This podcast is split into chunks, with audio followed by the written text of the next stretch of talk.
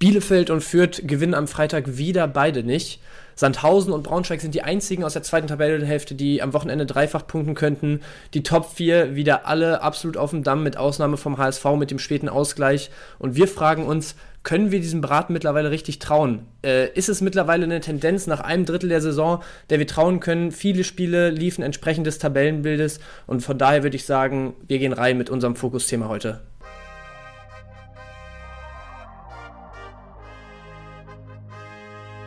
Spieltagssieger-Besieger, der Kickbase-Podcast. Es ist Zeit für den Zweitliga-Podcast mit deinen Hosts Tusche und Janni.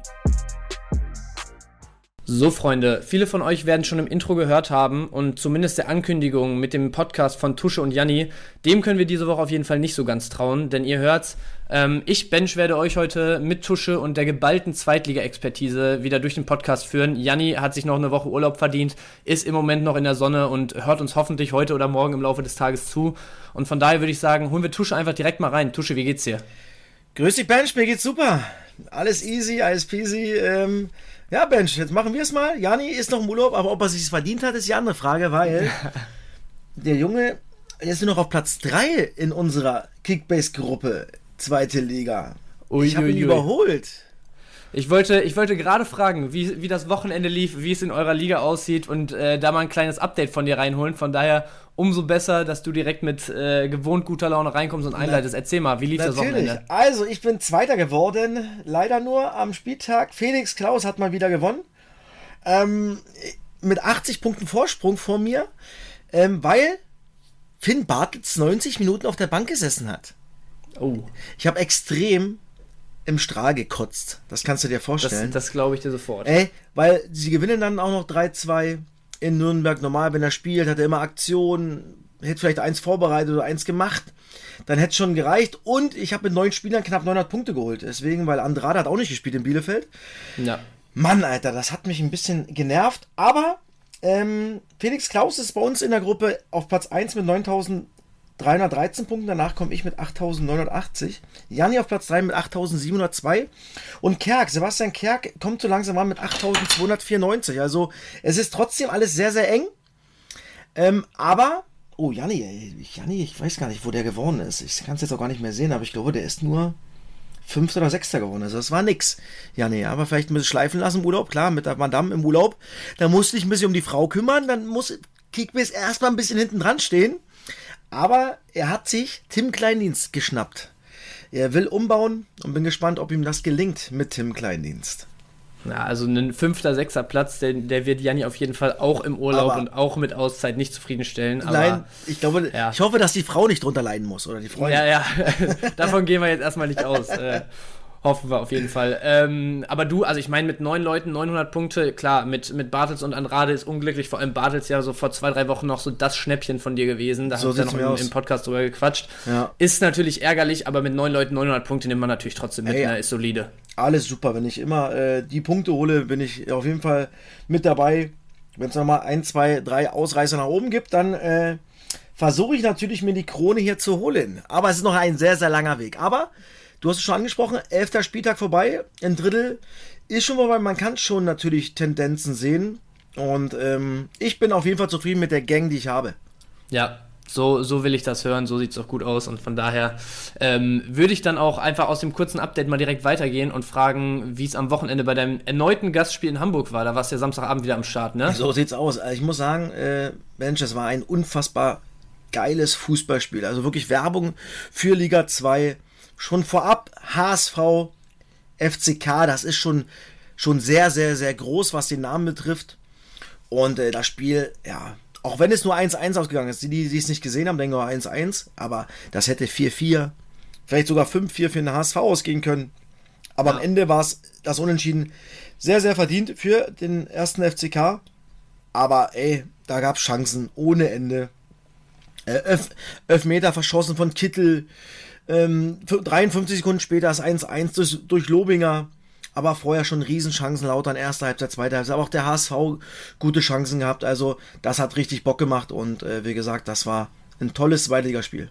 Ja, Also ich, ich habe tatsächlich, ich habe es nicht live gesehen, ich habe mir die Highlights und Statistik mal so ein bisschen angeguckt und dachte auch direkt so, boah, Lautern echt wieder gut mitgespielt, ne? Wenn du jetzt auch sagst, es kann 3-3-4-4 ausgehen, Lautern ja echt dieses, dieses Jahr so die Truppe für die, für die äh, absoluten Spektakelspiele da und von ja. daher glaube ich, dass es da auf jeden Fall geil anzugucken war und äh, von daher dann können wir, glaube ich, mitnehmen, dass Lautern echt, zumindest, ich meine, das wussten wir jetzt auch schon vor dem elften Spieltag, aber Lautern bietet auch dem HSV in Hamburg Paroli und ist auf jeden Fall eine Mannschaft, die man auf dem Zettel haben muss. Ne? Gerade mit Spielern wie einem super Kickbase-relevanten Clement, ähm, mit Spielern wie einem Boyd, wo man vor der Saison noch gesagt hat, okay, bombt der in Liga 2 wieder so, der wird die Buden für die Punkte brauchen, der hat direkt nahtlos angeknüpft und von daher, ich glaube, Lautern auch ähm, mit, mit äh, ja, einzelnen Spielern oder mit einigen Spielern der, der Start Startelf sogar eine Truppe, die man auf dem Zettel haben muss, ne? Definitiv. Also auswärts noch ungeschlagen, das kommt noch dazu. Ich glaube, es war jetzt zwar jetzt das fünfte oder sechste Unentschieden hintereinander. Aber sie sind der beste Aufsteiger und wie gesagt, wie sie, wie sie spielen, wie sie es aber auch defensiv machen, aber auch gut umschalten. Ähm, das ist richtig gut und äh, ja, du hast ja schon die Namen angesprochen. Das sind natürlich auch alles ja ordentliche Kaliber, die sie geholt haben ähm, für einen Aufsteiger. Deswegen werden sie äh, eine sehr, sehr gute Rolle spielen. Und ich glaube, sie werden mit dem Abstieg einfach nichts zu tun haben. Ja, das äh, gehe ich voll mit, aber natürlich hat äh, deine Expertise hier das größte Gewicht und von daher nehmen die, nehmen die Zuhörer das, glaube ich, gerne als, als Knowledge erstmal mit. Das ähm, Andere Frage, die ich noch mitgebracht habe, wirklich just die Sekunde vor dem Podcast, ein, zwei Minuten vorher, habe ich noch kurz mit Janni geschrieben, ja. der wahrscheinlich schon wieder am, am Strand liegt und meinte, pass mal auf, ihr nehmt ja gleich auf, Julian Green gerade für gut 2 Millionen Overpay ah. an Tusche gegangen. Ich habe mich tatsächlich in erster Konsequenz erstmal gefreut, weil ich habe ihn vor dem letzten Spieltag in meiner Liga auch eingepackt. Ähm, hat natürlich direkt wieder mit Scorer geglänzt. Ich habe mich da schon gefreut, freue mich jetzt umso mehr, dass du ihn vielleicht gleich hier in den Himmel loben wirst. Aber da trotzdem mal kurz äh, die Frage danach, wie kommt's? Also Julian Green finde ich für 4,3 Millionen Marktwert natürlich, äh, finde ich sehr, sehr billig für einen Spieler, der jetzt aber auch schon zwei Tore, zwei Vorlagen gemacht hat, spielt bei Kräuter Fürth. Klar, sie sind natürlich aktuell Vorletzter, aber ich glaube, dass sich das irgendwann auch mal das Blatt ändern wird. Aber wenn offensiv was geht, ist irgendwie Julian Green dabei. Ja. Und ich will, habe natürlich eine Idee, weil Bartels nicht gespielt hat, muss ich ja ein bisschen umdenken. Na gut. Und die Ideen, die ich im Kopf habe, hat, hat, hat keiner. Und Janni wird sich fragen, was will der? Was macht der Tusche hier? Und das wird er sehen in den nächsten Stunden, wie ich meine Truppe umbaue, weil ich ein geiler Typ bin und schon alles ausgerechnet habe. Wenn ich die Spieler kriege, die ich möchte, habe ich cool umgebaut. Und da wird Janni abkotzen, weil ich weiß, wenn er dir schreibt, dass ich Queen geholt habe, ist er auch draufgegangen. Ja, das kann gut sein. Aber äh, sagst du, zeigst den Kickbase-Jungs mal wieder, wie Kickbase geht dann die nächsten Stunden, ich, ne? Ich hoffe es natürlich, dass meine Ideen aufgehen. Vielleicht ein bisschen drüber, aber ich wollte ihn unbedingt haben, weil sonst geht der Rest nicht äh, auf bei mir. Und ähm, Julian Green, wie gesagt, äh, mit sieben Startelf-Einsätzen, äh, zwei Tore, zwei Assists, 75 äh, Punkte im Schnitt. Und in den letzten beiden Spielen Tor und Vorlage 163, 121 Punkte.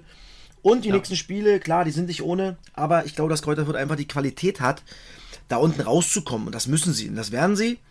Klar, aktuell sieht es nicht gut aus, deswegen äh, für mich Green wichtig in meinem Mittelfeld. Ja, Okay, dann äh, guter Take dazu auf jeden Fall. Ich glaube, das wäre dann auch schon so, gerade wenn wir später Richtung Einkaufswagen denken, vielleicht der erste, den man mal so auf der, auf der Liste haben könnte. Hat da wirklich gerade in den letzten zwei Spielen, du hast es gesagt, mit zwei Scorern die Füße im Spiel, wenn da was geht. Und sollte, denke ich, auch alleine durch die Scorer jetzt erstmal wieder gesetzt sein. Ne? In den ersten Spieltagen war es so ein bisschen so, dass da auf den Offensivpositionen hin und her rotiert wurde. Ein Rogota war natürlich immer gesetzt. Auf der Doppelsechs ist ein Green jetzt auch kein Thema, aber so diese zwei Halbpositionen, ähm, genau. da wurde ein bisschen rotiert. Jetzt zuletzt, ähm, wie gesagt, durch die Scorer sollte er gesetzt sein. Für gut 4 Millionen kann man da erstmal nichts mit falsch machen. Genau, ich habe Für gut 6 Millionen, Millionen ist es wieder eine andere Frage, aber ja, wenn Tusche das sagt, dann okay. ist das Gesetz. 6 Millionen und 1 Euro habe ich geboten. ähm, finde ich, ist das noch ein Schnäppchen. Ja. Aktuell nach elf Spieltagen. Sehe ich genauso. Und dann äh, nehmen wir das auf jeden Fall direkt mal mit in die Episode. Und ich würde sagen, ähm, dann können wir auch, wenn du ready bist, direkt in dein Trio starten, oder? Sehr gerne, Logo. Tusches Trio.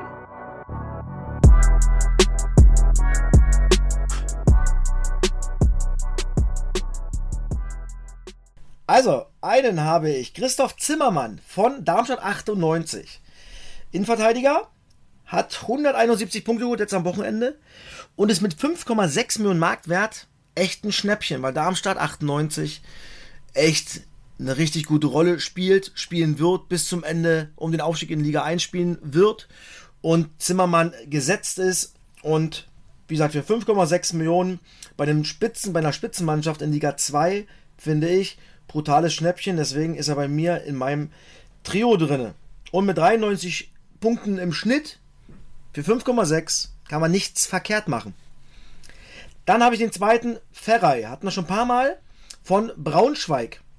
Aktuell steht er bei vier Toren, drei Assists und Braunschweig 8, äh, Braunschweig 98 würde ich sagen. Braunschweig ist richtig im Kommen, hat einen richtig dicken, dicken Lauf. Und Ferrer musste überlegen, hat 196 Punkte gemacht, zwei Tore erzielt, hat aber nur 26 Minuten gespielt. Das einzige, wo ich überlegt habe, ob ich ihn mit reinnehme oder nicht, ist der Marktwert. 8,3 ist schon nicht ohne für einen Braunschweig-Spieler, aber wie gesagt, sie sind richtig am Kommen. Und ähm, von daher mit vier Toren, drei Assists, muss man sich den holen, wenn man das Geld dafür hat. Und dann kommt für mich die absolute Granate, nicht nur weil ich mit ihm zusammengespielt habe, sondern in Berlin, Steven Skripski. Also Kiel war erste Halbzeit echt schlecht in Nürnberg, aber zweite Halbzeit, was sie dafür im Fußball gespielt haben, und insbesondere Skripski. Zwei Tore, ein Assist, 385 Punkte und mit 6,7 Millionen ein brutales Schnäppchen. Er hatte zwischendurch mal nicht von Anfang an gespielt, ähm, aber hat jetzt sechs Tore, ein Assist. Also ist der beste Torschütze bei Kiel. Ein 111er Schnitt. Und das in acht Startelf-Einsätzen, elf Einsätze insgesamt, sechs Tore, ein Assist, ist super. Und für 6,6 Millionen oder knapp 6,7 unbedingt holen. Weil Kiel spielt immer nach vorne und Skripski wird sich jetzt mit der Performance definitiv wieder reingespielt haben ins Team. Deswegen für mich das brutale Schnäppchen Steven Skripski. Ja, also äh, danke erstmal für die, für die Calls. Ich glaube, Skripski, ähm, wo du gerade sagst, wieder in die erste Elf gespielt, damit kann, glaube ich, jeder rechnen, jetzt mit der MVP-Performance äh, MVP am Wochenende. Und du sagst es ja schon, Nürnberg eigentlich, oder beziehungsweise du hast jetzt gesagt, Kiel mit einer schwachen ersten Halbzeit.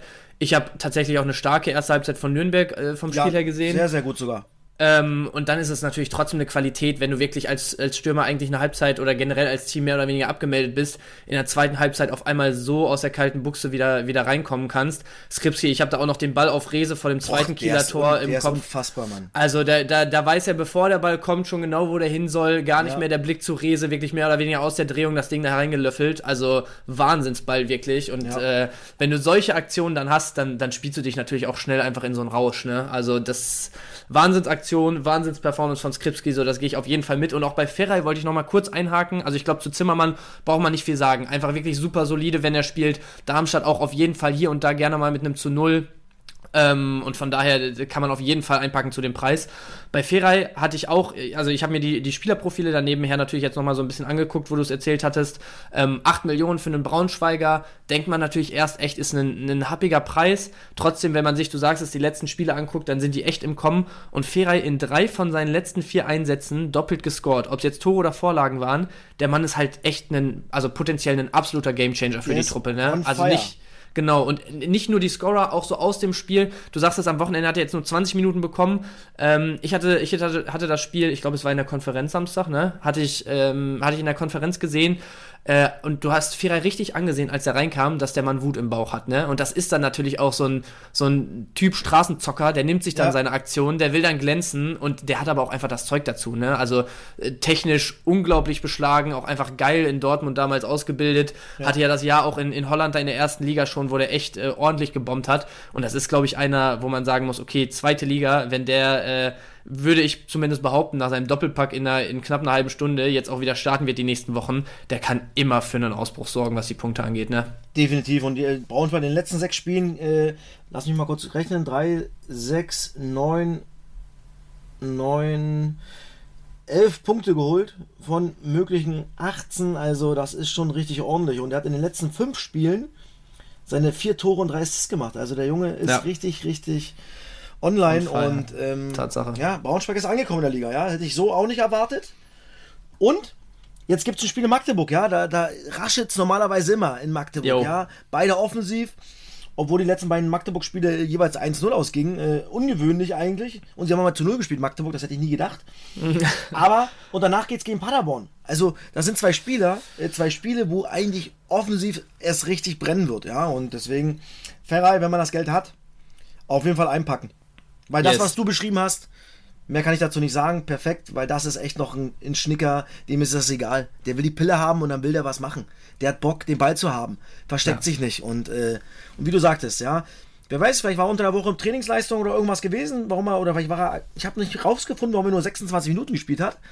Aber das ist natürlich für, ein- für einen Spieler, sagst du, ey, Trainer, du lässt mich hier unten, warum auch immer. Jetzt zeige ich dir warum, ja. Und dann ist er da, 26 Minuten und, und dreht dieses Spiel und, und sie gewinnt 2-1.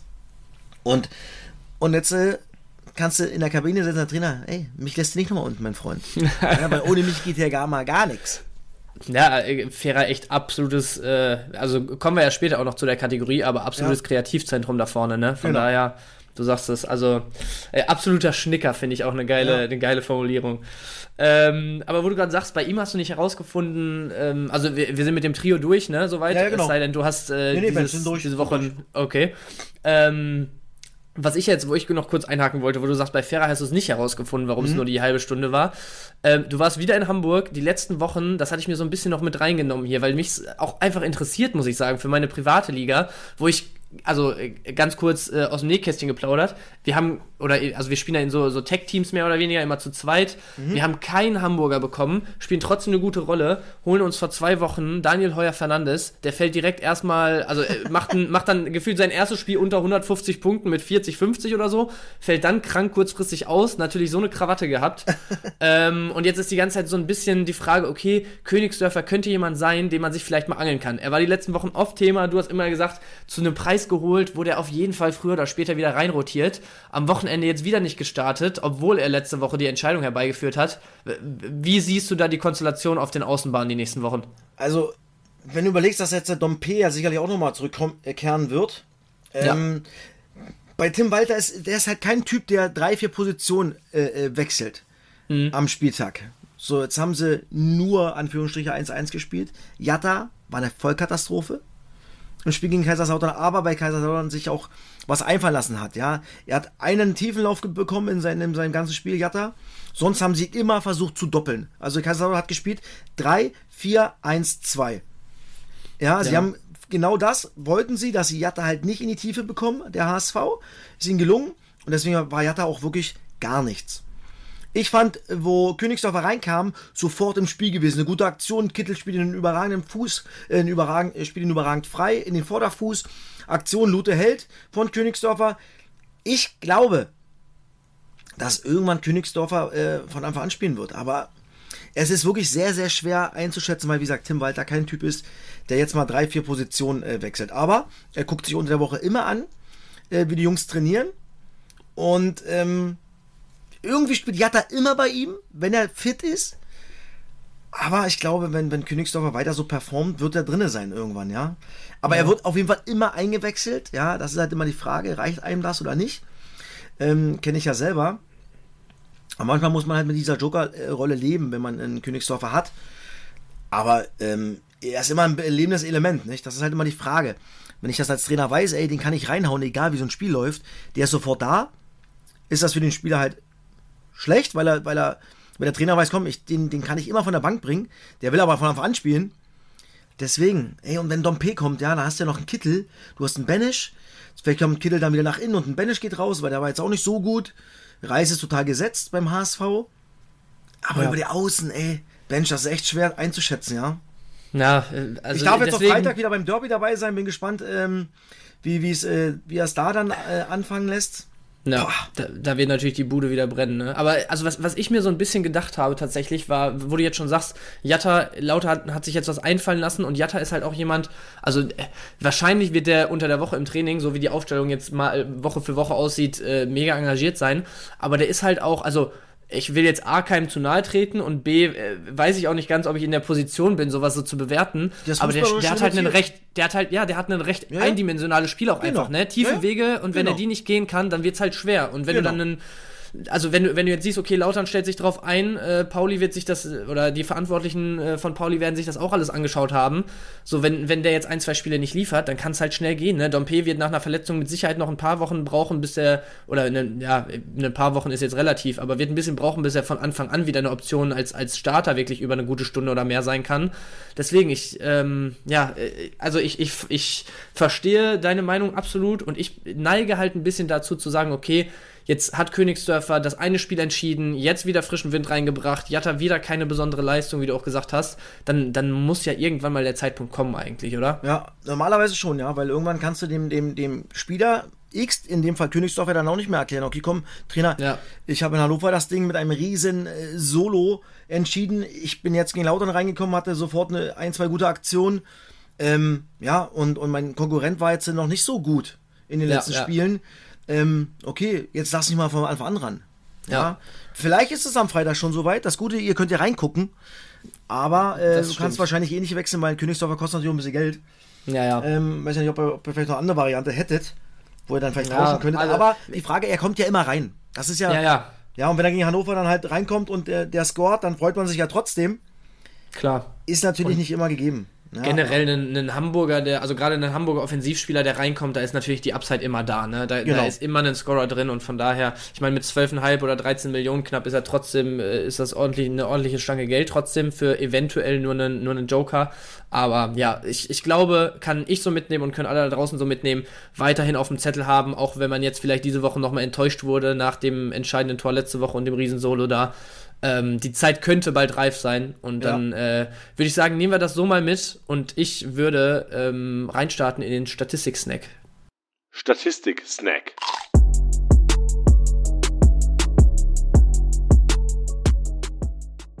So, angekommen im Statistik-Snack, äh, starten wir wie immer erstmal mit dem Abwehrboss. Und da hat Andreas Müller, ähm, der Magdeburger Sechser und äh, ja, Taktgeber da im, im Zentrum, ordentlich Defensivaktionen gesnackt, wenn ich es mal so sagen darf. Ähm, 24 Aktionen, 98 Punkte durch Defensivaktionen gesammelt. Äh, war ja im Prinzip in der, in der dritten Liga schon echt das Herzstück, trotz jungen Jahren ja da im, da im Zentrum letztes Jahr. Ähm, hat die da absolut, absolut getragen, was, was äh, ja, so ähm, Spieltempo, was er kontrolliert hat, Angriffe, die er äh, konstruiert und äh, wo er den Takt vorgegeben hat, was das alles angeht. Jetzt äh, sind es halt Defensivaktionen offensichtlich im, im Abwehrboss Du hast eben gesagt, ähm, ach nee, wir, wir waren eben bei Nürnberg, sorry, da, da verwechsel ich jetzt was. Aber auch Magdeburg eigentlich gegen Sandhausen wieder mit einer engagierten Leistung, echt wieder feldüberlegen gewesen. Am Ende verlierst du es wieder, unglücklich, äh, 1-0 in Sandhausen. Ähm, trotzdem so viele Defensivaktionen, wo kommt das her, wenn die eigentlich das Spiel so kontrolliert haben? Ja, natürlich ist natürlich, es ist natürlich so, dass es, ähm, ja, wenn du dann vorne nicht richtig abschließt, geht sofort der Kontakt zurück. Ja. ja der, Gegen, der, der Gegenzug äh, von, von Sandhausen, die haben sich natürlich auch ein bisschen darauf eingestellt, ja, um, um, Ballgewinne zu generieren, dann schnell umzuschalten. Und dann ist Müller natürlich auch das Bindeglied, ja, zwischen Offensive, aber auch Defensive. Ähm, und muss dann natürlich äh, viele Löcher stopfen, ja. Und das macht er überragend und hat auch aktuell mit einem 89er Schnitt mit Quatreng zusammen äh, die, dem, dem besten Schnitt äh, bei, bei Magdeburg nach elf Spielen. Und es, äh, wie du schon gesagt hast, das Herzstück in dem jungen Alter von, von Magdeburg und äh, ja, ist dieser Verbindungsspieler und muss halt natürlich viele, viele Löcher stopfen, weil dieses ja, Magdeburger Spiel halt natürlich sehr, sehr offensiv angelegt ist. Ja. Und wenn du einfache Ballverluste hast, dann geht natürlich die Post ab. Und äh, deswegen war es so in Sandhausen auch gewesen. Und deswegen kommen diese, ja, oft diese Punkte bei Andreas Müller zustande. Ja, Guter, guter Punkt. Und wenn man das mal so einen Schritt weiter denkt, jetzt hast du ein Spiel, wo du, oder eigentlich hast du bei Magdeburg, wie du sagst, ja immer ein Spiel, wo du, wo du echt ordentlich was stopfen musst dann defensiv. Auf der anderen Seite kontrollieren sie oft das Spiel zu, zu großen Teilen und auch da ist äh, Müller dann oft integriert in die Angriffe. Also eigentlich, egal wie das Spiel läuft, der Mann wird immer seine Punkte machen, oder? Ja, genau, definitiv. Ja, wieder, okay. weil, weil Verbindungsspieler äh, ja. Wie du es gerade beschrieben hast, äh, ist es perfekt. Und ähm, ja, Magdeburg ist halt so, dass sie sich oft noch nicht belohnen, ja, das muss man schon mal sagen. Ja? ja. Den Aufwand lassen echt viele, viele Chancen liegen. Und ja. äh, ich glaube, sie hätten schon vier, fünf Punkte mehr haben können, wenn sie ihre Chancen genutzt hätten.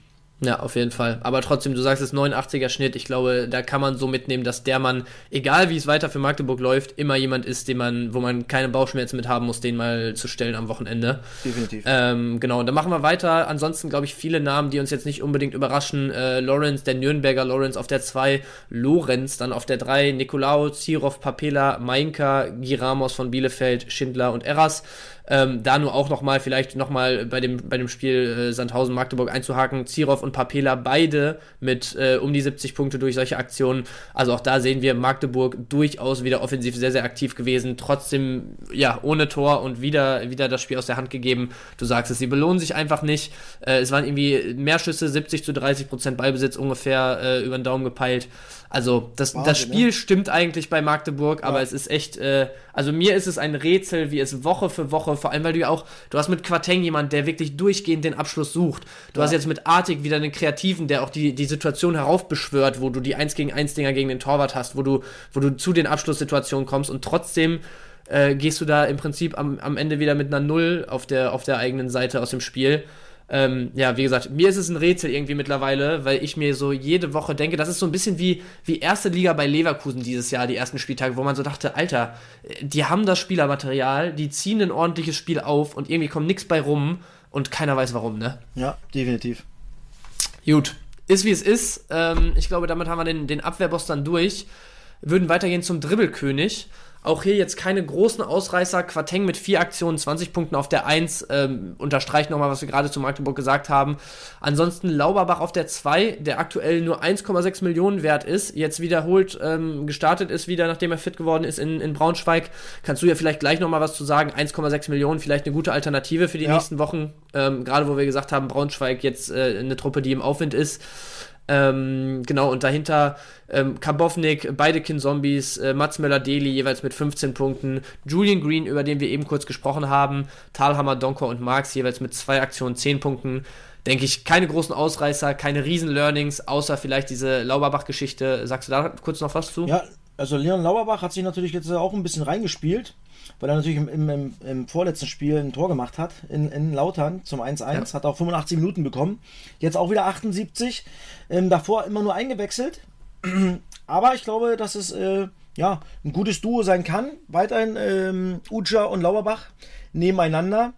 Und der Junge äh, hat sich jetzt wahrscheinlich langsam dran gewöhnt. Zweite Liga, ja, ein bisschen nochmal was anderes als dritte Liga. Und ähm, ich glaube, für 1,6 Millionen ein Startelf-Spieler ja, weil sie die letzten Spiele wirklich performt haben, auch als Mannschaft, punktetechnisch. Also glaube ich, dass Lauberbach weiterhin anfangen wird. Top. Also Dann nehmen wir das so mit. Ja, Ihorst wird eingewechselt. Und, und, mehr hast du ja eigentlich auch vorne nicht. Du hast Uja, Ihorst, Lauerbach, was Angreifer betrifft bei Lauter, äh, bei Braunschweig. So, Uja ist definitiv gesetzt. Und deswegen ist Lauerbach äh, jetzt äh, auch natürlich ein brutales Schnäppchen. Ja, nehmen wir, nehmen wir auf jeden Fall so mit. Äh, füllen wir heute gefühlt unseren, unseren Einkaufswagen schon mal so ein bisschen über die Episode genau. mit zwei, drei Jungs. Äh, Lauerbach der nächste, der da, der da in den Wagen kommt. Ähm, und wir gehen weiter zur Kategorie Torhungrig. Und auch da haben wir direkt mal jemanden an der Spitze, über den wir schon kurz gesprochen haben. Steven Skripski, fünf Abschlüsse, 50 Punkte damit gesammelt, gefolgt von einem unermüdlichen Tempelmann, gerade was ja, die erste An Halbzeit anging. Sechs Aktionen, 49 Punkte. Ähm, da eine Aktion, also kurz zur Erklärung, wir haben ja dieses Jahr ähm, für, die, für die Zuhörer, die da noch nicht auf dem, auf dem neuesten Stand sind, die ähm, Torschüsse und Abschlüsse so ein bisschen gesplittet, dass wir knapp am Tor vorbei, weit am Tor vorbei, aufs Tor sozusagen ähm, ja, differenzieren in den Punkten. Deswegen Skripski ein Abschluss mehr, trotzdem 50 Punkte, Tempelmann mit sechs Abschlüssen nur 49. Dann gefolgt von Glatzel, Beck, Serra, Wanizek, Piringer, Sessa, Schleusener und Wekesser, alle zwischen 33 und 45 Punkten.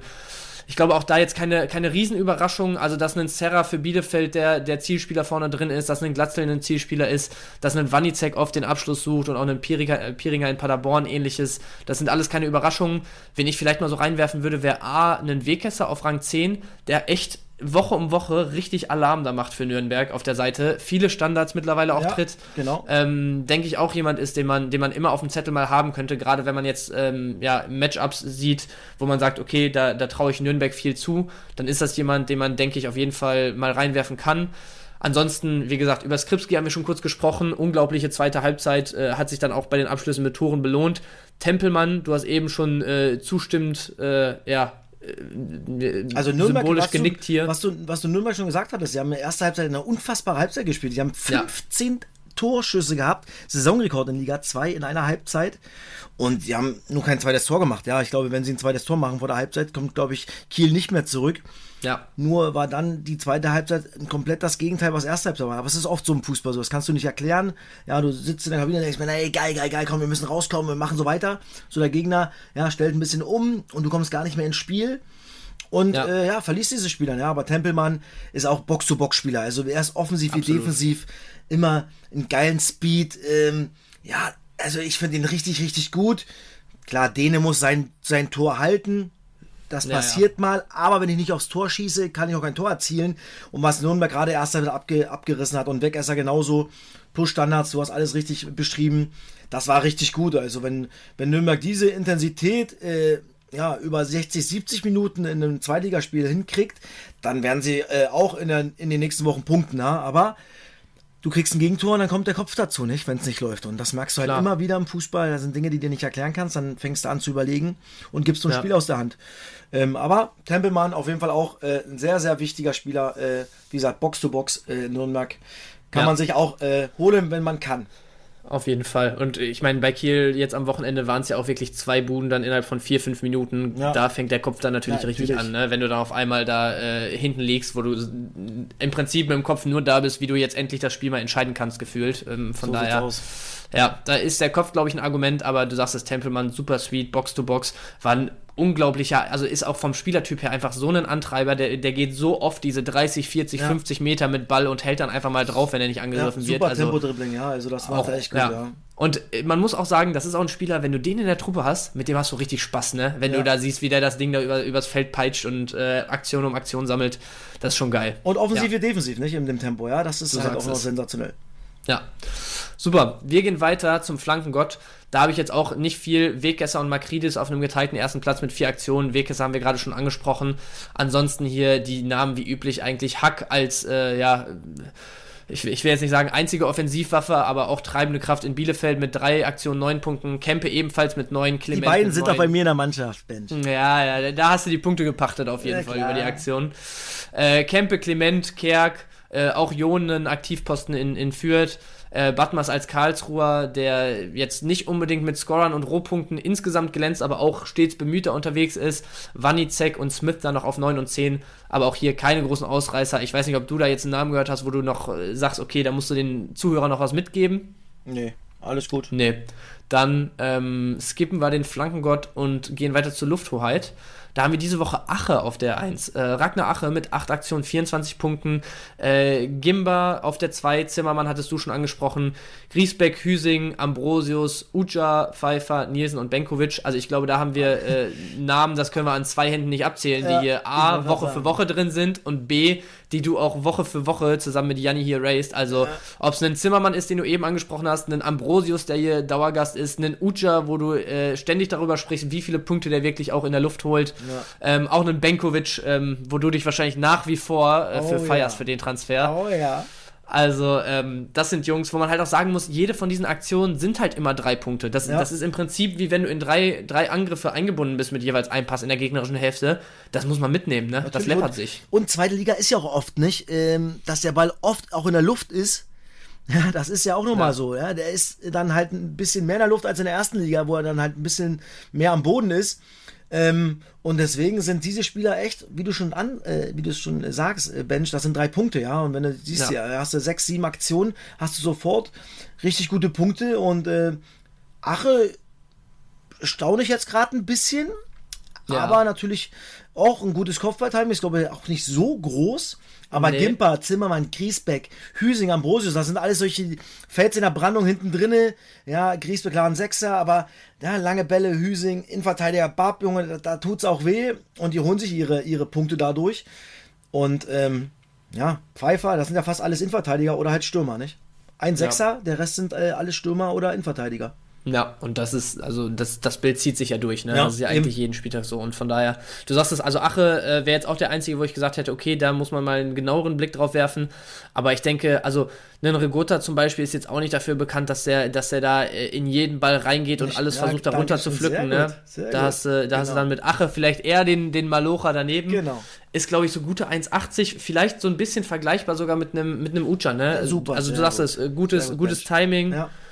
Ähm, ja, können wir glaube ich so mitnehmen. Trotzdem muss man halt sagen, Ache, also ich habe es jetzt nicht vor Augen, dauert jetzt ein bisschen das oder würde ein bisschen dauern, das nachzugucken. Ich glaube, er war am Wochenende trotzdem nicht bei mehr als 40, 50 Punkten. Nee, das ist, jetzt jemand, äh, der auch einen, einen Scorer braucht, um zu, um 39. zu punkten. Ja, 39 bei 24 schon über Kopfballduelle. Also da können wir uns das ausrechnen, ist- was das sonst Die letzten war. drei Spiele 38, 35, 39. Also das Ja, ist, also äh, würde ich jetzt trotzdem nicht irgendwie ähm, als, Nee. nächstes, als nächstes Schnäppchen mitnehmen. Und vor allem ist es ja auch so, dass da, also ein Regotta ist, wenn fit, natürlich gesetzt.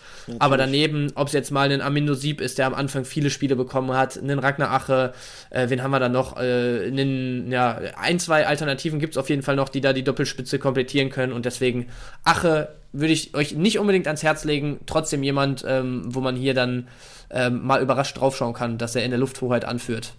so sieht's aus.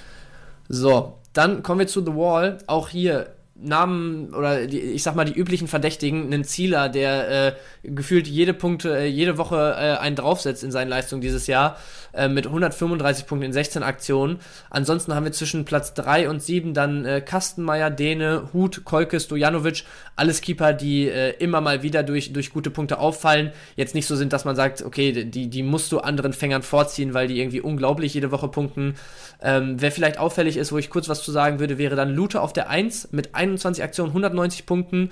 Ähm, hat natürlich dazu noch den, den, den Elfer gehalten am Wochenende Ja. hat äh, sich bis in die Top 5 gespielt in unserer MVP-Performance. Ähm, sieht man einfach nur noch mal wieder, ist jetzt kein großes Learning, ehrlich gesagt, aber man, man kann es an der Stelle dann noch mal anmerken, gegen den HSV stellst du gerne mal den Torwart auf. Gerade dieses Jahr, wo die Torhüter für ihre Leistungen echt belohnt werden. Du kriegst gegen Hamburg immer was auf die Hütte. Selbst wenn ein Lute, sagen wir mal, da sich drei Stück fängt und du da 3-1 baden gehst, wenn er 190 Punkte über die gehaltenen Bälle macht, dann landet er am Ende trotzdem bei einer guten 100 und das nimmst du dann natürlich mit, ne? Ja, definitiv. Also gerade was, was du sagst, ist genau richtig. Ja, also ich kann eigentlich gar nichts mehr zu sagen. Ja, ich habe jetzt gerade noch mal bei Zieler nachgeguckt. Also der ist ja wirklich unfassbar. Der hat ab dem Ja, ja, vierten Wahnsinn. Spieltag ja nur grüne Balken und die schlechteste Performance waren 112 Punkte. Ja, das, also das Also, ist. Boah, also Ja. das ist echt ein Brett, ja. Und vor allem, ich, es, du sagst es, ab vierten Spieltag geliefert, davor am ersten Spieltag mit nur 11 reingestartet, danach 80 und 63 Ja, und trotzdem danach- mittlerweile auf einem 133er Schnitt, ne? Also das ist. 225, 231. Ja, das ist. Also ich und ich. Ja, man muss halt auch sagen, ich meine, Hannover dann bei den 200er Performances beide Male auch zu null gewonnen. Ähm, generell danach gut in Form. Jetzt die letzten Wochen aber auch wieder, also unentschieden gegen Braunschweig im Derby. Dann 3-2 gegen Sandhausen, okay. Dann gegen Hamburg das Duell verloren. Jetzt am Wochenende auch gegen Heidenheim wieder verloren. Trotzdem überall grüne Balken. Also Hannover halt auch eine Truppe. Du, du hast immer eine gewisse Upside durch die Team-Performance, weil Hannover schon, würde ich sagen, ein, ein Team ist, was sich in den Top 6, sagen wir mal, festsetzen kann in der Definitiv, zweiten Liga. definitiv. Auf der anderen Seite ist es ähnlich vielleicht wie eigentlich bei einem Heuer Fernandes, außer leider die letzten zwei Wochen für mich. Der kriegt auch immer was auf die Hütte, ne? Also Hannover ist jetzt kein, keine Mannschaft, die ein Spiel 80 Minuten kontrolliert und dann nichts zulässt. Deswegen, aus. seine Aktion wird er immer haben und von daher Zieler, wenn man kann, einpacken, auch für 12,6 Millionen noch. Wirklich, also unglaublich. Top. Super, und dann haben wir noch zwei Kategorien über. Zunächst gehen wir einmal in die Passmaschine.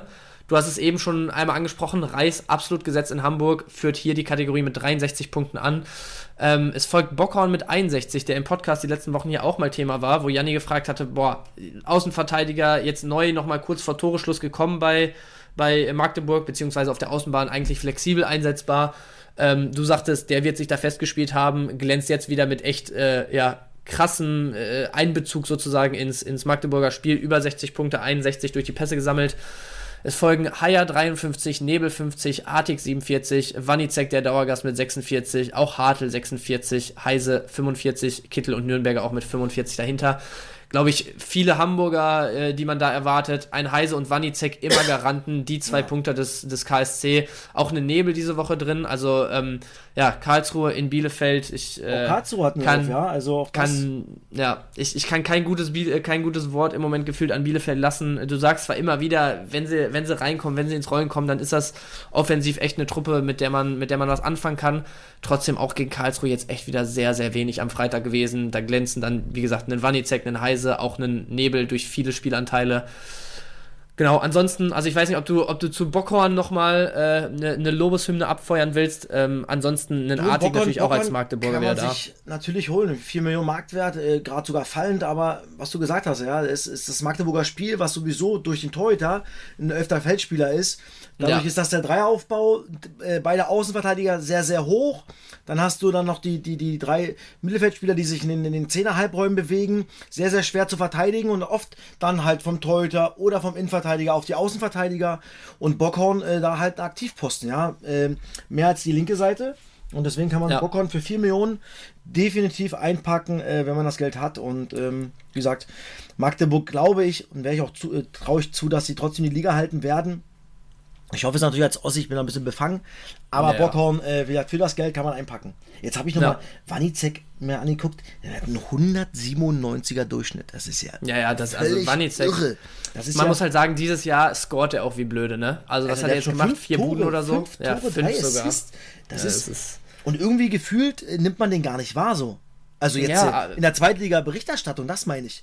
Ja, ja, also das, das verstehe ich auch nicht. Ich meine, hier war ja jetzt schon oft genug Thema. Janni hatte sogar mal in den Raum geworfen, warum da keine Bundesligisten mal dran sind, weil auch letztes Jahr war der in Karlsruhe so entscheidend für das Spiel oder generell die letzten Jahre, hat sich total gemausert, ist jetzt eigentlich auch schon ein Zweitliga-Urgestein, der macht da jedes Jahr seine 30 plus Spiele gefühlt.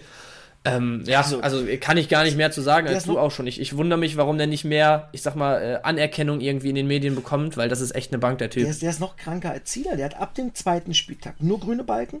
Und das Schlechteste sind 122 Punkte äh, bei der 1-0-Niederlage äh, beim HSV. Ja, und als Feldspieler bei als einer Feld- Niederlage eine 120 Genau. abzureißen, ist nochmal was anderes, ne? Das ist völlig, völlig irre, ja. Ja. Also, ich Also- glaube, der ist ja in erster und zweiter Liga der, der Spieler mit, der, mit dem meisten Durchschnitt, oder? Also Bundesliga hat doch keiner Ja. mehr, oder? Ich, also, wenn, dann Kimmich, aber ich glaube, jetzt nach den, nach den vielen Unentschieden zuletzt wird der wahrscheinlich, ich guck mal einmal schnell nach, Moment. Das ist halt also un, unfassbar, ja. So, Kimmich sind wir bei 184. Pff, Das ist natürlich auch Wahnsinn, ne? Und vor allem bei Kimmich, wenn du mal überlegst, wir hatten, äh, Janni und du hatten ja äh, vor zwei Wochen oder vor drei Wochen im Podcast drüber gequatscht, wo wir noch diesen Freitagsstream hatten, wo wir dann Ja, ja. viel mit den Usern diskutiert hatten. Und eine Frage war da, meint ihr, dass Kimmich überhaupt mal unter, ne, unter die 100 Punkte rutscht dieses Jahr? Und das war das Spiel gegen Augsburg dann am Wochenende, wo er die erste 93 geliefert hat. Da Aber hat sich die trotzdem- Frage dann erübrigt. Aber trotzdem noch 93, ja. Also, Ja, und äh, ich meine, jetzt, wie gesagt, da 93, jetzt gegen Dortmund nur in Anführungsstrichen 70, da war es natürlich nur eine Halbzeit, wofür das wieder bockstark ist, aber dann trotzdem einen 184er Schnitt insgesamt da zu st- stehen zu haben, ist äh, ja Wahnsinn. Also, ein Wanizek, also nicht nur von den Punkten, vielleicht sogar auch so ein Stück weit vom Spielertyp, echt der Kimmich der zweiten Liga, Ja, ne? definitiv. Also- also Wahnsinn, Alter, was der Junge abfeuert, ist ja, geil. krass. Ja. Und vielleicht nochmal ganz kurz zu Bockhorn, bevor wir die Kategorie dann auch abschließen können. Du hast es gesagt, Dreieraufbau, hochstehender Torwart.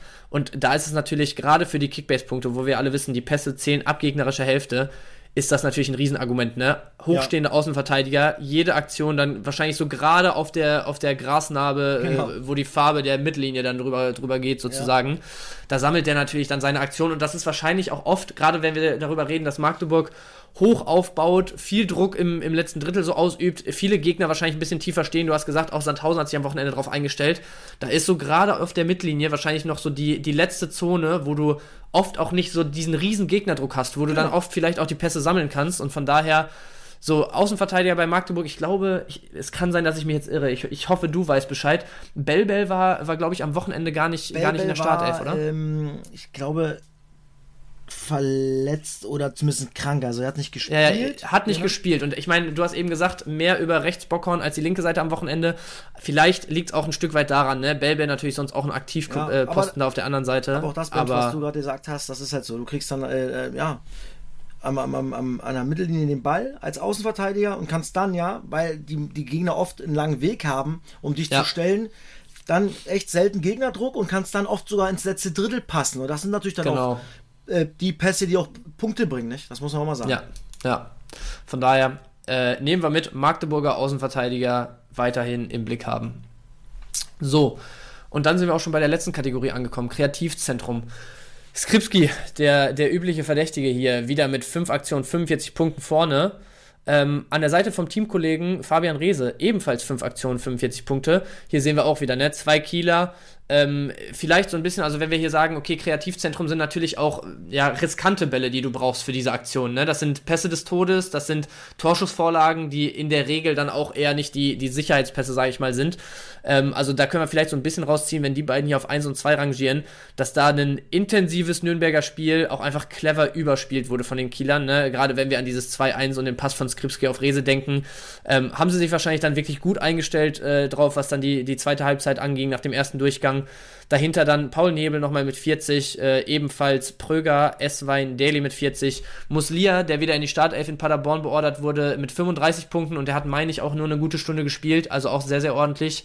Ähm, Batmas und äh, Jon zusammen mit ähm, Robin Hack nochmal mit 30 Punkten denke ich, ist jetzt auch kein Name dabei, wo wir mega überrascht sind. Die zwei Kieler, wie gesagt, vorne weg. So, mein Take dazu habe ich jetzt schon mal, schon mal reingeworfen. Muslia wäre noch jemand, wo ich sagen würde, okay, ist teuer, ja, wurde man letzte Woche enttäuscht, dass er nicht gespielt hat. Auch jetzt wieder nur in Anführungsstrichen eine gute Stunde. Ich weiß nicht, Aber ob letzte, du da weißt, ob da irgendwie. Ja, letzte Woche hat er nicht von Anfang an gespielt, weil er, äh, ich glaube, Mittwoch noch mit dem Kosovo gespielt hat gegen Zypern. Ah, und die okay, haben Freitag das ist ein gespielt. Argument, ja. Und die haben Freitag gespielt, deswegen Ja. nur eingewechselt. Ist natürlich auch eine ordentliche äh, Muslia Reise ist sonst, dann, ne? sonst gesetzt natürlich. Jetzt wahrscheinlich auch nur 60 Minuten, weil das Spiel jetzt auch nicht so lief. Ja, ja. Ähm, obwohl sie ja trotzdem äh, äh, gewonnen haben, ja. Ja. Aber das sind natürlich auch äh, äh, Reisestrapazen, ein bisschen müde. Justan dann auch ausgewechselt nach 60 Minuten. Aber Ja. das Spiel war, ich glaube, nach 16 Minuten war es schon, war es da schon 0-3 oder 0-2? Äh, äh, ich glaube, so ungefähr nach der Stunde 4, 0-2 und 0-3 dann recht Naja, fix und dann, und hintereinander. dann ne? sagst du, komm, ey, dann sollen noch mal die anderen Jungs ein paar Minuten kriegen, die hinten dran sind. Und Ja, dann und wechselst vor du allem- natürlich gerne mal aus. Nee, stand, Vor nee, allem- stand 0-1. 0-1 sogar, okay. Aber also es war ja schon so, dass Paderborn das Spiel eigentlich kontrolliert hat, ne? Ja, ja. Also klar ist es dann mutig, da schon zu wechseln, wenn du dann doch den mal irgendwie noch einfängst oder so, aber vielleicht ist jetzt natürlich ein bisschen Spekulation, aber wenn man überlegt, gerade jetzt die letzten Wochen dann vor dem, vor dem Turnier im Winter werden natürlich echt nochmal heftig intensiv, sieht's wenn du aus. dann ein Spiel hast, wo die Kontrolle da ist und du vielleicht mal ein, zwei Leistungsträger eine, eine halbe Stunde Pause noch geben kannst. Ich würde jetzt die Auswechslung sowohl von Justan als auch von Muslia, wie du schon sagst, nicht zu hoch irgendwie Nee. bemessen. Die beiden sollten gesetzt sein und von daher, ja, Ja. auch hier glaube ich jetzt nichts mehr, was wir da im Kreativzentrum groß äh, ansprechen müssten, oder? So sieht's aus. Alles Top. gut. Dann sind wir damit durch, ähm, hoffen euch natürlich hier und da schon den gewissen Mehrwert, den, den ihr ja berechtigterweise auch von uns erwartet, hier mit an die Hand gegeben zu haben. Und kommen dann nochmal zu unserer Eingangsfrage. Ich hatte es im, im Teaser schon kurz angesprochen. Ähm, am Wochenende viele Ergebnisse, wirklich entsprechend des Tabellenbildes, Top 4 eigentlich geliefert, außer der späte Ausgleich in Hamburg. Ähm, die enttäuschenden Absteiger Bielefeld und Fürth wieder mal nicht über maximal einen Punkt hinausgekommen. Ansonsten in der zweiten Tabellenhälfte, ich glaube, es waren zwei Teams mit Sandhausen und mit, ähm, puh, jetzt, warte mal, Braunschweig. ich, ich, und mit Braunschweig, die aber auch gegen Konkurrenten aus dem unteren Tabellenbereich da gewonnen haben. Ansonsten nichts bei rumgekommen und deswegen haben wir uns jetzt mal so ein bisschen auf die Fahne geschrieben heute. Fokus auf der Tabellenspitze und dem Tabellenkeller, was wir da in der kommenden Woche erwarten. Und ich würde sagen, du hast schon gesagt, äh, du bist am Freitag in Hamburg. Ähm, Mal wieder. Hamburg, genau, äh, auf Pauli, äh, in Pauli. Ähm, Im Derby ist, glaube ich, alles möglich, aber gib du da gerne mal rein, was, was du da erwartest am Freitag. Ja, Ben hat schon gesagt, ja, also im Derby ist eigentlich alles möglich, aber wenn ich den HSV so sehe und wenn ich so St. Pauli sehe, das Einzige, was vielleicht ein bisschen für St. Pauli spricht, ist halt die Heimstärke. Waren letztes Jahr schon die beste Heimmannschaft, ähm, dieses Jahr auch noch kein Spiel verloren. Derby, aber Mann, ey, mir fehlt da irgendwie die, die, die Fantasie, dass Pauli da was holen kann, ja. Also ich glaube Ja. maximal unentschieden, mehr glaube ich aktuell nicht drin. Ja, ähm, ich bin froh, dass ich das Spiel mit, mitmachen darf. Äh, machen wir sonst ja freitags Immer vor geil. Ort. Ja. Äh, aber diesmal machen wir es, äh, weil es halt dieses besondere Spiel ist. Da freue ich mich sehr drauf. Aber wie ich schon gesagt habe, ja, da bin ich eher beim HSV als bei St. Pauli. Trotz der Derby-Atmosphäre am Millantor. Ja, Logo. Aber da ist doch jeder geil drauf. Mensch, Ja, natürlich. Also, ob das St. Pauli-Spieler oder HSV-Spieler ist, äh, die wissen, ja. ey, was das bedeutet. St. Pauli kann natürlich mit einmal 90 Minuten und drei Punkte gegen den HSV natürlich viel, viel Kredit zurückholen. Ja, ja, Äh, ja. Das muss man auch mal sagen. Aber nochmal, Paccarada wird zurückkehren, das ist schon mal sehr, sehr wichtig. Aber mir fehlt irgendwie die Fantasie, weil sie auch vorne echt nicht, nicht gut sind, ja. Und der HSV Ja. halt defensiv sehr, sehr, sehr stabil. Ja, vorne fehlt da echt gefühlt so ein so eine Burgstaller von Wetzlar. Zumal sie ne? sich so ja wirklich, Durchschlagskraft. ich habe, ich hab, ähm, wir haben mit, mit äh, Sky gehabt eine Analyse und eine Statistik vom, äh, gegen Heidenheim, Mhm. dass sie äh, ja, auf Platz 8 sind, was die Großchancen vergeben betrifft. Und Ja. Armin Jedo, ja, hat eine, eine Analyse und er hat wirklich dann in, in diesem Spiel zwei riesen Bretter liegen lassen, wo Ja. du sagst, oder halt oft im letzten Drittel die falsche Entscheidung. Einmal was, äh, glaube ich, äh, Eggestein, der einfach den Ball rüberspielen muss, aber auf Armenido sieht das nicht. Das hat 1 zu 1 hat das in diesem Spiel äh, ist das eingetroffen. Und das ist das aktuell das große Problem, dass du halt keinen Unterschiedsspiel hast ganz vorne. Was du mit Ja. Giré und mit Burgstaller natürlich zwei hattest. Jetzt Ja, hast ja, du gar keinen. Und deswegen stehen sie aktuell auch so da, wie sie dastehen. Ja, okay. Also du siehst das Spiel bei Hamburg. Äh, vielleicht auch so ein bisschen nochmal ein Argument, ne? Du sagst es, also jetzt nicht, also man hat den Eindruck, sie sind nicht unbedingt durchschlagskräftig, trotzdem haben sie scheinbar ordentlich Großchancen, die sie, die sie irgendwie Ja. da verhökern. Ähm, aber da ist dann halt auch wieder Argument auf der anderen Seite, Hamburg dieses Jahr eigentlich so ein bisschen in den Griff gekriegt, was die letzten Jahre dann oft mal so das Ding war, auch mal Spiele zu null wirklich mitzunehmen, die Kontrolle zu übernehmen ähm, könnte dann ein Argument sein am Wochenende, ne? Wenn, wenn Pauli sowieso die Chancen, die sie haben, oft vergibt und dann vielleicht nicht so viele gegen, gegen den HSV zustande kommen, dass das dann eher Richtung, Richtung Rothosen kippen könnte. Ja. Sehe ich tatsächlich äh, ähnlich.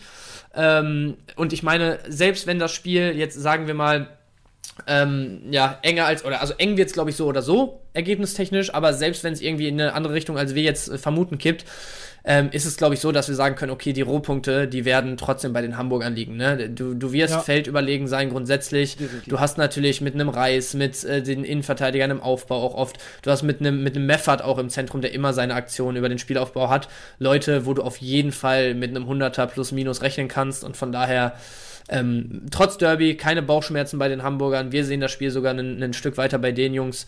Und ähm, von daher wäre das, glaube ich, so unser Take all in all dazu. Genau. So, dann äh, Darmstadt, die, glaube ich, die letzten Wochen echt bewiesen haben, dass sie auch äh, ja, Top-Spiele können. In Karlsruhe am Wochenende. Beide, glaube ich, relativ formstark. Äh, Karlsruhe, wir haben eben schon drüber gesprochen, mit den Garanten äh, Wanizek und Heise gefühlt Woche um Woche im Moment richtige Bretter, was Kickbase-Punkte angeht, ähm, sind immer interessant. Trotzdem, ich habe es gerade schon gesagt, Darmstadt hat, glaube ich, gezeigt, dass sie, dass sie Top-Teams schlagen können und formstarke Teams schlagen können. Ähm, ist jetzt natürlich auswärts in Karlsruhe. Ich würde die Tendenz trotzdem so ein bisschen bei Darmstadt sehen. Wenn wir jetzt aber mal den Vergleich zu Pauli gegen Hamburg äh, ziehen, sehe ich das Spiel deutlicher beim HSV, als ich es hier bei Darmstadt sehe. Wie sieht es bei dir aus? Sehe ich genauso. Ich habe ein 2-2 getippt. Ähm, Ja. Darmstadt äh, nur eine Niederlage, das am ersten Spieltag in Regensburg, seitdem zehn Spieltage ohne Niederlage. Aber der KSC, nach richtig schlechten, richtig, richtig schlechtem Saisonstart, Ja. äh, richtig in die Spur gekommen. Und ähm, deswegen glaube ich, dass da Tore fallen werden und für mich ein 2-2. Ja, würde ich, glaube ich, äh, tatsächlich so mitgehen. Könnte wieder äh, ein Nagel auf den Kopftreffer von dir werden, was das Sky-Tippspiel am Wochenende angeht, ne? Natürlich, ich habe da 11 zu 0 gewonnen wieder am Wochenende. Ja, ich, ich hab's gesehen, ich hab's gesehen, da lieferst du. Der, also man hat natürlich auch als, als wirklich Experte, weil ich, äh, da spielst du ja eben immer gegen die Community sozusagen, ne? Gegen Genau. einen, also, einen, also äh, Sky sucht einen aus, Wildcarder. denen ich spiele. Genau. Genau. Da, da hast du dann natürlich einen gewissen Druck so, ne? Wenn du dann irgendwie echt in Reihe nicht lieferst, aber im Moment sieht das ja da top aus, was du da 8 Woche zu Woche 3 machst, für ne? den Papa. Ja, das ist, der Papa macht das gut, glaube ich. so, äh, nächstes Spiel, Paderborn-Sandhausen. Ich glaube, jetzt nach zwei sehr, sehr engen Geschichten, ähm, ja, ich meine, Paderborn vor der Länderspielpause gegen, gegen Fürth da ärgerlich einen eingesteckt. Ähm, nach der Länderspielpause, gerade jetzt am letzten Wochenende gegen Rostock war es richtig. Ja. Ähm, wieder gut in die Spur gekommen, glaube ich, souveränes 3-0 da mitgenommen. Ich sehe da tatsächlich eine, eine klare Sache eigentlich für Paderborn, auch wenn Sandhausen ebenfalls am Wochenende gewonnen hat. Das hätte eigentlich deutlich wahrscheinlicher Richtung Magdeburg kippen können, haben wir eben schon drüber gesprochen. Ich sehe es bei Paderborn. Hast du da äh, was, was anderes als Nein, Meinung? Ganz klares. Für ich habe 3-0 getippt, Paderborn zu Hause. Äh, 21 zu 6 Tore, in 6 Spielen 15 Punkte geholt. Spricht Und, und sich. Sandhausen nur 2 in 5 auswärts. Ja, ich glaube, nehmen wir so mit, äh, können wir dann äh, abschließen, das Spiel relativ schnell. Heidenheim in Kiel. Ähm, Heidenheim an vier, d- dieses, das letzte der, ich sag mal, in Anführungsstrichen vier Top-Teams, das wir dann hier nochmal ähm, explizit durchquatschen. Kiel jetzt natürlich mit einem mit einem Top-Comeback gegen Nürnberg, super zweite Halbzeit, äh, ja, das Spiel da angenommen, wie es gekommen ist und am Ende gedreht. Kommt langsam wieder in Tritt. Skripski und Rese natürlich mit Gala-Vorstellung am Wochenende. Ähm, ist das vielleicht sogar wirklich so, dass, ja, ich meine, du hast schon 2-2 bei Darmstadt-Karlsruhe getippt. Ähm, ich habe mir hier aufgeschrieben, das ist wirklich in meinen Augen ein, ein 50-50-Spiel. Wie siehst du das? Auch ein 2-2. Auch ein 2-2, guck mal. Sehr gut, Irgendwie Mensch. sind wir, wir sind gefühlt öfter einer Meinung, als wenn ich hier mit Janni oder Titi für die, für die erste Liga aufnehme. Sehr das gut. gefällt mir. Top, dann äh, nehmen wir auch das weiter mit.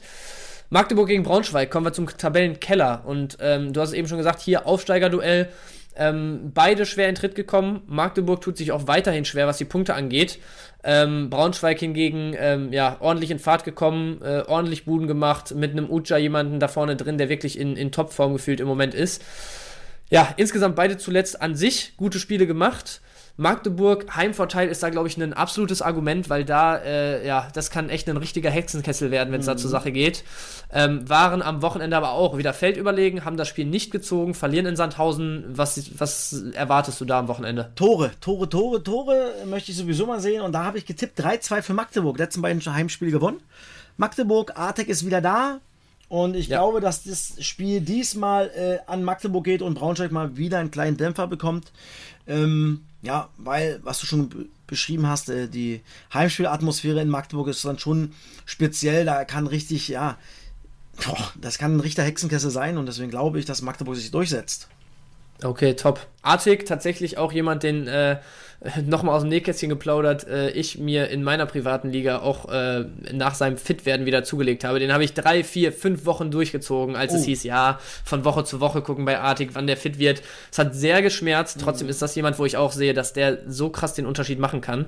Und ich muss sagen, so nach dem, also ich glaube, wenn, wenn wir in einer Liga spielen würden, jetzt nach dem Green-Ding, den wir uns beide zugelegt haben zuletzt, jetzt, wo du, wo du Artig hier auch nochmal äh, ja, an, anpreist, den, den wir uns wieder mit ordentlichem Overpay reingeholt haben, ich glaube, da wird es auch richtig zur Sache gehen, ey. Sehr gut. können, wir, können wir vielleicht nächstes Jahr machen. Da bin ich gerne dabei. Ja, äh, gerne, direkt. Also ich, ich habe ja schon gehört die letzten Wochen, da habt ihr auch noch so ein, zwei Jungs, äh, wo wir heute hier viel über Steven Skripski gesprochen ja, haben. Das war ja einer also von denen. Glaube, ne? Wir versuchen nächstes Jahr ähm, ja vielleicht eine, eine, ja vielleicht sogar eine 18er Gruppe zusammenzukriegen. Mit, das ist natürlich Wahnsinn, mit vielen, ne? gerade was äh, dann zweite Liga angeht. Was natürlich geil wäre. Geil. Also bin ich direkt dabei. Müsste nur Bescheid sagen. Ich, ich hoffe, Janni hört zu und hat das auf dem Zettel. Der hört auf jeden ähm, Fall zu. Aber ja, also ich, ich äh, würde auch hier tatsächlich ähm, tendenziell mit, mit Magdeburg gehen. Ich habe es eben gesagt, also Heimspielatmosphäre da ein entscheidender Vorteil im Zweifel. Ähm, haben einfach gute Spiele zuletzt gemacht. Denen fehlt immer noch das Spielglück, aber auch hier würde ich mit dir gehen und sagen, ähm, wenn, dann sehe ich das Spiel eher bei Magdeburg als bei Braunschweig. Dann kommen wir zum drittletzten. Nürnberg äh, in Düsseldorf. Nürnberg jetzt nach dem Trainerwechsel, ähm, ja, Trainereffekt hin oder her. Gerade die erste Halbzeit hat, glaube ich, gezeigt, dass dann ein Ruck durch die Mannschaft gegangen ist. Haben wir auch schon ausführlich thematisiert. Mit Düsseldorf kommt natürlich jetzt echt ein Brocken. Oder was heißt kommt? Es ist ja in Düsseldorf, soweit ich weiß. Aber ähm, kommt als Gegner ein echter Brocken, ja. so formuliert. Ähm, Finde ich sehr, sehr schwierig. Wie siehst du es? Finde ich, ich sehe es ganz klar bei Düsseldorf. Okay. Unter Daniel Thune zu Hause noch gar nicht verloren. Ich glaube, das letzte Mal im Februar. Ja. Brutal heimstark, jetzt auch schon wieder in fünf Spielen 13 Punkte geholt, 15 zu 5 Tore.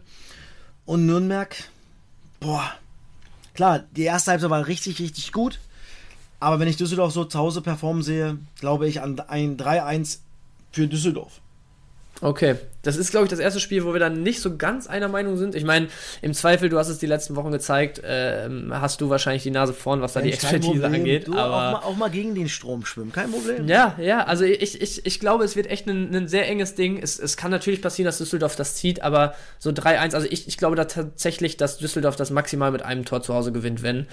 Ähm, trotzdem, also für, für mich ähm, jetzt vielleicht nicht unbedingt ganz 50-50, vielleicht leichte Tendenz bei Düsseldorf, aber da würde ich sagen, ähm, auch Nürnberger, wo wir eben bei Tempelmann, Wegesser und Co. waren, sind Jungs, die da auf jeden Fall ihre Punkte holen können. Ich sehe es ein bisschen enger. Wenn man jetzt sagt, okay, 3-1 Düsseldorf, Tusche geht man mit, dann würde ich vielleicht eher die Finger von den Nürnbergern lassen in Summe.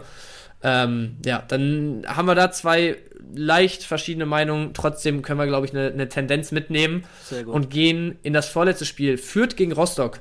Ähm, da lege ich jetzt mal los mit meinem Take. Führt weiterhin schwach, haben wir auch schon heute drüber gesprochen.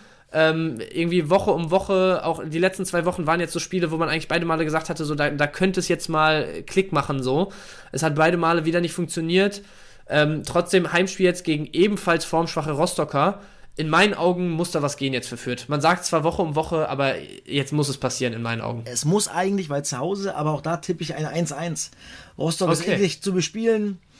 Fürth, wenn du da unten drin hängst, ja, dann, dann sind die Beine und der Kopf ein bisschen schwerer und es dauert mhm. alles ein bisschen länger. Deswegen glaube ich, dass Rostock da einen Punkt holen kann.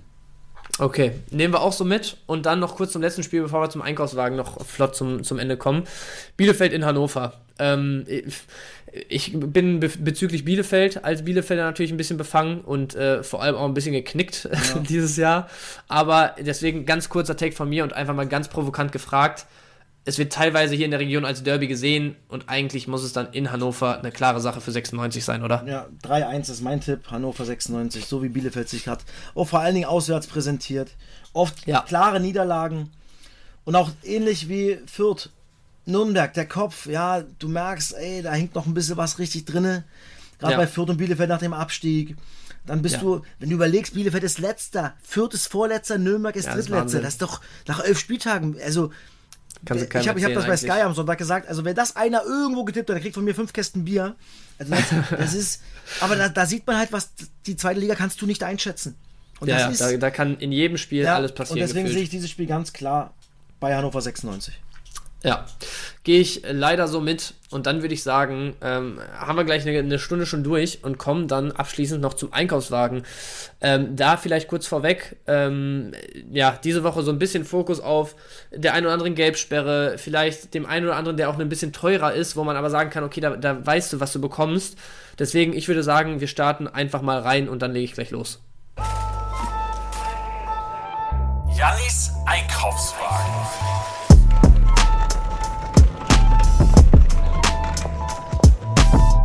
So, ähm, ich habe es eben schon angesprochen. Ähm, erstmal eine fünfte Gelbe im Fokus, wo man, ja, ich finde es schwierig zu sagen, okay, der, der Junge spielt. Ich glaube aber jetzt zu dem Zeitpunkt der Woche macht man nichts damit falsch, wenn man sich vielleicht mal einen Bright Airbnb äh, einpackt, der, sofern man an der Dreierkette in Hannover trotzdem festhält und wir ja auch gerade gesagt haben, die Upside zu Hause gegen Bielefeld auf jeden Fall da ist, eine Option wäre. Hat bis jetzt nur einen Kurzeinsatz bekommen. Äh, Luca Kreinsch jetzt die fünfte Gelbe kassiert, ist gesperrt. Ähm, glaubst du, dass man tatsächlich in dem System weiterspielt und glaubst du, dass dann RB derjenige ist, der die Lücke stopft oder siehst du da wen anders? Nee, ich glaube, dass RB genau für sowas geholt worden ist und dann eins zu eins ersetzt wird. So, und dann ist er ein absolutes Schnäppchen. Wir haben es eben gesagt, gegen Bielefeld, ähm, gerade was die Teampunkte angeht, ähm, erwarten wir einiges, deswegen RB einpacken. So, ähm, zweiter Spieler in unserem Einkaufswagen diese Woche da habe ich, ähm, ja, wirst du wahrscheinlich gerade wieder durch die, oh, durchs Mikrofon grinsen, ja. mit Damian Michalski, einen Innenverteidiger, den du in deinen Reihen äh, hältst, äh, eingepackt. Führt zu Hause gegen Rostock, du hast gesagt, du siehst dann unentschieden. Ähm, ich habe ihn eingepackt, weil ich sehe, dass, dass da ähm, tendenziell das Spiel vielleicht eher Richtung Fürth geht.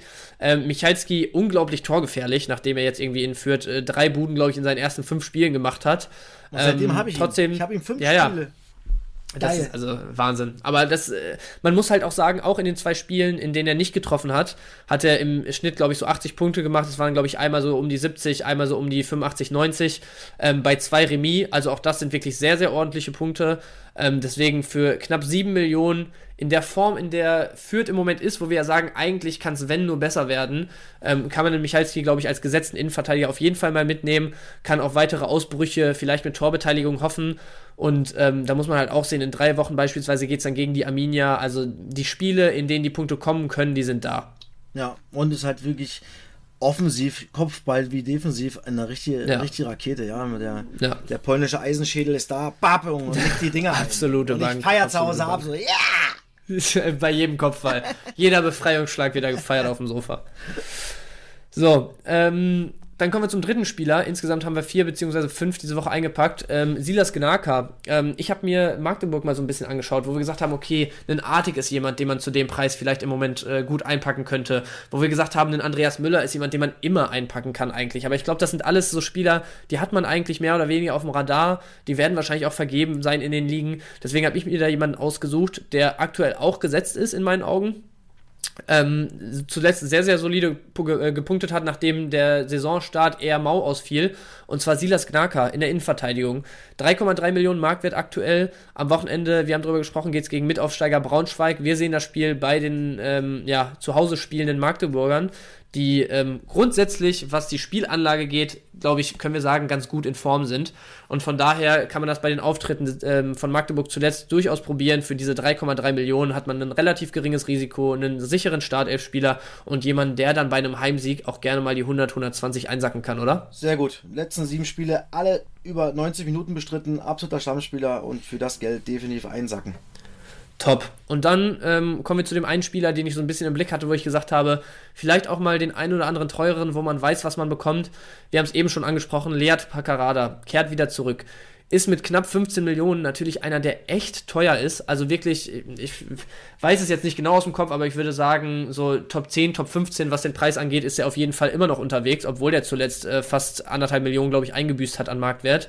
Trotzdem im Moment absolute Underperformance, was, was äh, Pauli als Team angeht. Trotzdem ein absoluter Garant, ähm, hat mit nur zwei Siegen aus neun Spielen, in denen er auf der Platte stand, einen 132er Schnitt und das ist, äh, also, wir haben eben uns mit ein paar Punkteschnitten auseinandergesetzt. Das ist, glaube ich, wirklich wieder Wahnsinn bei, bei nur zwei Siegen aus neun Spielen. 130, 132. Ähm, jetzt im Moment könnte man ihn dadurch, dass er die letzten zwei Spiele verpasst hat, vielleicht ganz gut schießen, könnte hier und da auf dem Markt sein, vielleicht sogar noch günstig zu bekommen sein, wenn die noch nicht alle wieder auf dem Schirm haben fürs Wochenende und vor allem, wenn es auch am Wochenende gegen Hamburg geht, wo man natürlich jetzt nicht die Überpunkte erwarten sollte, aber ich glaube auch da wird er mit Sicherheit seine 70, 80 einsacken, wenn das nicht komplett nach hinten losgeht, das Spiel. Deswegen auch für das Spiel kann man ihn schon mal einpacken, wird solide Punkte mitnehmen und die nächsten Wochen, also auch hier nächste Woche gegen Bielefeld, ich ich fühle mich sehr, sehr schlecht dabei, hier in jedem zweiten Satz zu erwähnen, dass es gegen Bielefeld Punkte hageln könnte, aber es ist die Wahrheit und die wollt ihr hier hören. Von daher Paccarada auf jeden Fall wieder ähm, mit etwas Weitsicht äh, einen Take hier, aber ich bin mir sicher, dass der auch ähm, gegen Hamburg ordentlich und danach umso besser punkten wird. Ja, Was sagst du? Alles, alles gesagt, kann ich nichts zufügen, weil der Fixpunkt, ich habe schon letzte Saison gesagt und diese Saison auch wieder, Linksverteidiger, äh, der eigentlich der Zehner ist, der Spielmacher Ja. bei St. Pauli. Ja, sieht man an den Abschlüssen, an den Flanken, an den Torschussvorlagen. Und dann mein letzter Take, wo ich mir so ein, ja, so ein Stück weit unsicher war, wo ich aber dann auch mir nochmal angeguckt habe, dass wir jetzt gesagt haben, Paderborn sehen wir eigentlich mit oder also mehr oder weniger den, den deutlichsten Sieg am Wochenende. Also jetzt nicht unbedingt toremäßig den deutlichsten, vielleicht auch das, aber sehen wir am deutlichsten bei Paderborn das Spiel im Vergleich zu den anderen. Ähm, Hünemeyer hat jetzt nach der, nach der Pause zwei Spiele ist er gestartet. Am Wochenende ist er in der Halbzeit dann rausgegangen für Heuer. Ich weiß nicht, ob du vielleicht auch da mehr weißt. Ich habe die Vermutung, dass es eher wegen äh, Gelb-Rot-Gefährdung eine, eine Vorsichtsmaßnahme war. Gelb hat er relativ früh kassiert, ist er ein, zweimal ordentlich zu Werke gegangen. Wir hatten ihn auch letztens im Interview, wo er auch gesagt hat, das ist halt auch einer, der resolut spielt, der weiß, was er kann, äh, nicht, nicht mehr macht, aber er hat auch selber gesagt, ähm, für Kickbase ist sein Spielstil wahrscheinlich ganz gut, weil er, wenn es dann drauf ankommt, auch mal einen Ball löscht und die plus 5 einsackt, weil er, wie gesagt, resolut zur Sache geht, vielleicht nicht die 15 Pässe in der eigenen Hälfte spielt, sondern eher mal äh, den Ball lang los wird, wenn es äh, brenzlig wird. Und von daher, er hat jetzt 91 Punkte in seinen nur 45 Minuten am Wochenende geholt. Wahnsinn. Ist überragend. Von daher ist so ein bisschen die Frage, wird er weiterhin spielen? Ähm, wo er jetzt so früh ausgewechselt wurde, war es eine Vorsichtsmaßnahme? Vor- Steckte da mehr dahinter? Bin ich komplett bei dir, war eine Vorsichtsmaßnahme wegen Gelb-Rot und äh, wird sicherlich auch wieder anfangen. Top. Und da auch 4,3 Millionen sind im Moment äh, ein Budget, wo man sagt, viel kannst du damit nicht falsch machen. Und ähm, 4,3 Millionen sind auch eine Summe, die man vielleicht mal mit guten Wirtschaften über die Länderspielpause zuletzt oder die letzten zwei Wochen überhaben könnte. Auf jeden Fall mal einpacken, den Mann. Ähm, ja, und ich glaube, damit haben wir es dann gepackt. Unsere erste gemeinsame äh. STSB-Episode hier. Sehr gut. mir hat's mir hat's Spaß gemacht. Ebenso. Ich glaube, äh, insgesamt war es eine relativ runde Nummer und von daher, ähm, ja, mir bleibt nicht viel, außer mich zu bedanken für deine Zeittusche. Wirklich, es hat mega Spaß gemacht. Ähm, vielleicht passiert es früher oder später nochmal, je nachdem, wie Janni so eingespannt ist in den nächsten Wochen und Monaten. Kein Problem, Ähm, Mensch. War sehr cool. Danke dir. Top. Super, dann würde ich sagen, ähm, zuletzt nur noch für euch die Info. Nächste Woche geht's dann wieder mit Janni hier weiter. Da ist der wieder am Start. Hört ihr wieder das, das eingespielte Duo hier. Ähm, und von daher könnt ihr euch auf nächste Woche freuen. Habt hoffentlich in dieser Woche einiges mitgenommen. Und wir verabschieden uns damit in die, in die Kickbase-Woche und verabschieden euch alle auf den Transfermarkt, wo ihr noch ein bisschen aktiv werden könnt. Ciao, ciao. Das war's mal wieder mit Spieltagssieger Besieger, der Kickbase Podcast. Wenn es euch gefallen hat, bewertet den Podcast gerne auf Spotify, Apple Podcasts und Co.